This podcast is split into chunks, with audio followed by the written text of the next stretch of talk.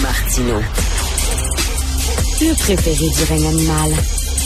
Bonjour, les petits lapins. Petit lapin, petit lapin. Qu'est-ce qu'on devrait faire concernant les règles sanitaires dans la période des fêtes, la période des parties de bureau, des parties de famille? Qu'est-ce qu'on fait? Euh, c'est la question que soulevait euh, le docteur Mathieu Simon, mon ami, le docteur Mathieu Simon, chef de l'unité des soins intensifs de l'université euh, de l'Institut universitaire de cardiologie et de pneumologie du Québec.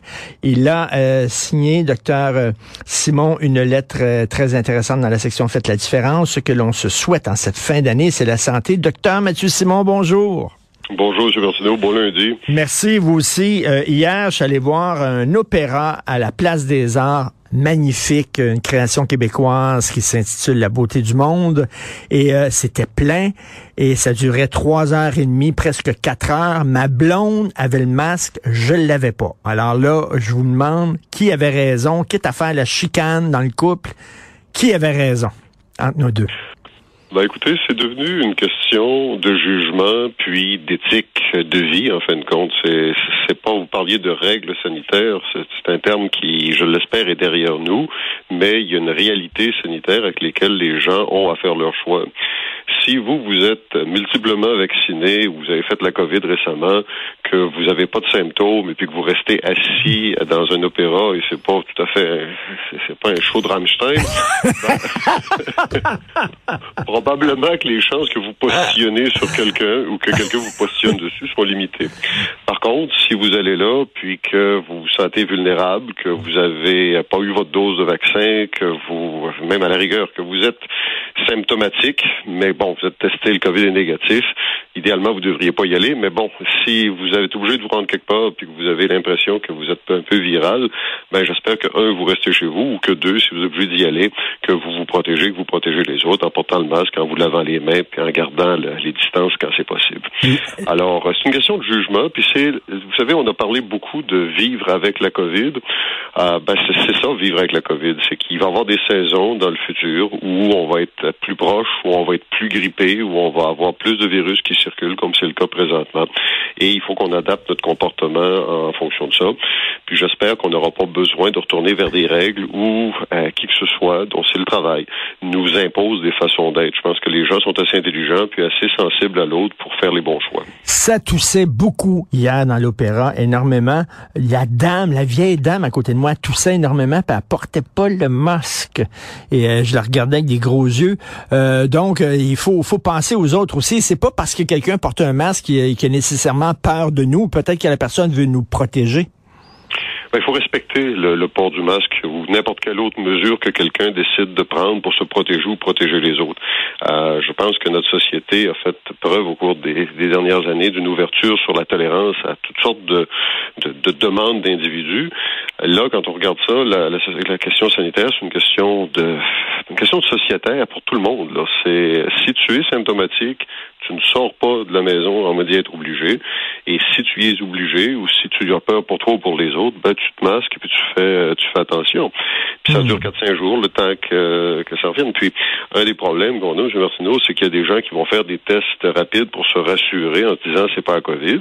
Oui. D'accord, c'est peut-être pas à COVID, quoique les tests rapides avec l'Omicron sont beaucoup moins euh, efficaces qu'ils ne l'étaient, mais il y a une pléiade d'autres virus, dont l'influenza, dont les virus respiratoires syncytiaux qui circulent et c'est pas parce que tu n'as pas la COVID que tu n'es pas contagieux pour les autres. Mais c'est ça, là, on dirait que c'est la tempête parfaite. Il y a toutes sortes de bébites qui circulent, vous le dites, des, maladies respiratoires. J'en connais autour de moi des gens qui toussent, qui ont des toux vraiment profondes. J'ai pogné l'influenza, je pense. Ben en fait, j'avais pas de fièvre, donc c'était pas une grippe, mais c'était un rhume. Mais je vous dis, docteur Simon, ça m'a jeté par terre pendant deux semaines. J'arrêtais pas de tousser, tout ça. Je me testais régulièrement. On me disait que j'avais pas la COVID, euh, mais c'est vrai que là, il y a comme une tempête parfaite de toutes sortes de virus qui circulent La, quand on regarde les crises dans les urgences pédiatriques, c'est pas la COVID qui cause ça, ou du moins très peu la COVID, c'est tous les autres virus pour lesquels on est malheureusement mal équipé en termes de, de vaccins actuellement. Ça s'en vient par contre, là, il s'en vient des, des, des, études puis des produits intéressants pour protéger les plus petits de ce genre de virus-là qui ravagent les écoles et les garderies à chaque, à chaque hiver. Euh, mais là, on n'est pas là. Donc, qu'est-ce qui nous reste? Ben, il nous reste le bon sens. Il nous reste la, la, la gentillesse pour les autres, la, bienveillance, la bienveillance. Puis si tu es symptomatique, ben reste chez toi si tu peux, si tu peux le faire. Puis sinon, ben porte des, porte ton masque et puis protège les autres en te lavant les mains puis en n'ayant pas mangé avec tout le monde dans la salle euh, communautaire parce que c'est pas une bonne idée. Puis à l'approche des fêtes, c'est ce que j'ai voulu décrire. Hein, les deux derniers Noëls, on les a passés euh, sous des couvre-feux, mesures sanitaires, distanciation et autres euh, et autres choses pas très plaisantes. Là, on a l'occasion de revenir à une normalité à peu près, mais cette normalité-là nécessite quand même une évolution, une évolution de la pensée. Puis, euh, si je suis invité à un souper entre amis, à partir de bureau, puis que je suis symptomatique, ben peu importe, même si mon test COVID est négatif, je vais leur dire, ben écoutez, je vous aime assez pour pas y aller, puis on se reprend l'an prochain ou on fera d'autres choses. Euh, c'est ce qu'il faut dire, c'est ce qu'il faut rentrer dans le, le comportement collectif. Puis je pense que grossièrement, les gens le comprennent très bien. C'est juste que quand ils sont placés devant la situation, c'est par exemple, tu tousses, tu es malade, mais tu as, des billets euh, pour, euh, pour un opéra, ben là tu te dis, est-ce que je manque ça? Est-ce que j'encaisse la perte? Est-ce que où est-ce que j'y vais? Puis tu prends une chance. Euh, et euh, la personne que vous décrivez, si c'est vous qui aviez tout ça, vous aurez regardé avec des gros yeux. oui, oui, oui, certain. Euh, J'aime beaucoup votre texte. D'ailleurs, il devrait, je trouve, être aimanté sur tous les frigidaires du Québec. Euh, vous écrivez à la fin, le système de santé, il est là. Il faut en user de façon responsable. Et là, vous dites cette phrase qui est très importante. Les besoins en santé sont infinis et la ressource est limitée. Il faut que les gens comprennent ça. Il y a des gens qui se retrouvent à l'hôpital parce qu'ils n'ont pas le choix. Ils pouvaient pas. Ils ont un cancer, ils ont eu un accident, etc. Si on peut se protéger de certaines maladies, ben faisons-le pour ne pas engorger le système. Écoutez, le, le, système de santé, c'est comme une assurance collective pour, euh, pour les Québécois. Puis, votre assureur, il vous trouverait un peu étrange de faire des réclamations à chaque semaine parce que vous prenez pas soin de fermer les robinets avant de partir de la maison ou que vous roulez en pneu d'été euh, avec puis vous aurez votre cinquième réclamation pour euh, pour accident. Ben, c'est un peu ça qu'on voit des fois. Hein. Là, on a un système de santé qui est débordé, mais qui est de très bonne qualité. Et on reçoit des gens, on se dit, mais voyons, pourquoi se sont-ils mis dans cette situation-là? Mmh, mmh. C'est pas tout le monde. Il y a des gens que le destin met dans des situations très désagréables, puis on est là pour ça. Puis on est là pour ceux qui font des erreurs aussi. Mais il y a un moyen d'apprendre. Écoutez, les, enfants les enfants qui vont en garderie malades, puis après ça qu'il y a une éclosion parce que les parents se sont dit non, c'est pas vrai qu'un IVRS chez mon enfant va, va changer mes plans, puis qu'ils l'amènent en sachant qu'il n'est est pas parfait à la garderie, ben là, tout d'un coup, ça fait 20 petits qui euh, sont malades, dont la moitié vont se retrouver dans une salle d'urgence près de chez vous. Puis ces gens-là, ben, un, ils n'ont pas d'expérience très agréable parce qu'une salle d'urgence, même pédiatrique, c'est pas très joyeux. Et euh, deux, il y en a quelques-uns. Écoutez, j'ai le neveu d'un de mes collègues aux soins intensifs qui s'est retrouvé à six mois euh, dans une unité de soins intensifs pendant cinq, six jours. Ça a bien été, mais c'est quand même pas quelque chose qu'on souhaite à personne. Et eh, mais il y a des gens qui disent ça n'a pas de bon sens. Là. le système de santé est censé nous protéger, puis là, euh, on nous demande au contraire de protéger le système de santé.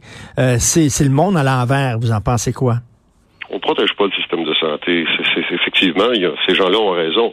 Mais tout, au même titre qu'on ne doit pas protéger le système de santé, on doit se protéger soi-même parce qu'on ne veut pas avoir besoin du système de santé, pas plus que vous voulez vous conduisez prudemment parce que même si vous êtes assuré, vous voulez pas perdre de temps à aller chez le carrossier.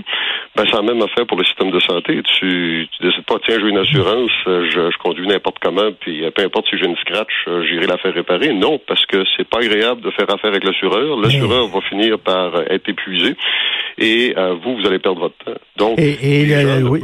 Docteur Mathieu Simon, j'aime bien. la santé et non pas épargner le système. J'aime bien votre métaphore sur l'assurance. Par exemple, si je me fais voler chez nous, la première question qu'ils vont poser, c'est avais-tu euh, avais-tu barré ta porte? Avais-tu un système d'alarme? Exactement. Puis si vous ne l'aviez pas, ils vont probablement vous dédommager la première fois, mais au bout de quelques fois, ils vont finir par vous dire, mais là, ça te tente pas de barrer ta porte. Puis c'est un peu ce qu'on se demande des fois. Euh, parce qu'écoutez, ça fait trois ans qu'on est dans un contexte où la, transmission de, virus est manifestement rentrée dans la culture populaire et on voit des gens qui ont malheureusement encore besoin de règles sanitaires. J'espère qu'on n'en aura pas de nouvelles, mais il y a des gens qui ont de la misère à adapter leur comportement à la situation, tout comme on se met un manteau quand il neige dehors, ben on devrait se mettre un masque quand on tousse puis quand on peut pas rester à la maison. Et vous dites si vous êtes malade, restez chez vous. Si vous êtes grippé, fiévreux, tout déclinez l'invitation, euh, même si c'est même si c'est le temps des fêtes là. C'est difficile de dire je n'irai pas au party là.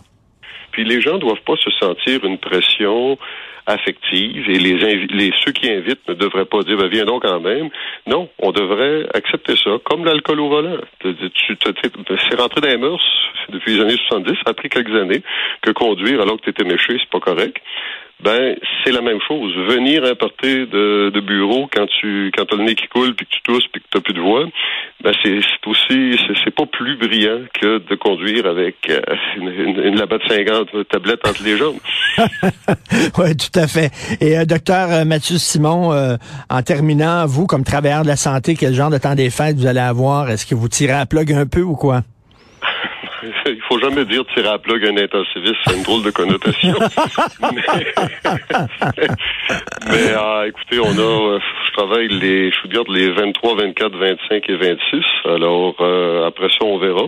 Je vais probablement me coucher pendant quelques jours après ça pour me remettre de cette, de cette année qui a été un peu, un peu en dents Mais je, je, vous souhaite de très joyeuses fêtes à vous, mon, mon ami M. Martineau, puis à tous vos auditeurs. Puis faisons-nous des fêtes en, en santé. Puis regardons pas ce qu'on a perdu peut-être comme euh, simplicité dans nos rencontres. Regardons ce qu'on a gardé. On a traversé une, pandémie, il y a trop de gens qui sont morts, trop de gens qui ont été malades, on a besoin de se revoir. Faisons-le de façon sécuritaire pour tout le monde. Comme on dit, aide-toi et le ciel t'aidera. Donc, si on se protège, euh, ça va déjà aller un peu mieux. Euh, oui, bonne période des fêtes, docteur Mathieu Simon, et on se reparle en 2023. Faites attention à vous. Quand vous voulez, ça me fait toujours plaisir. oui, merci. Au revoir. Bonjour, c'est Merci. Au revoir.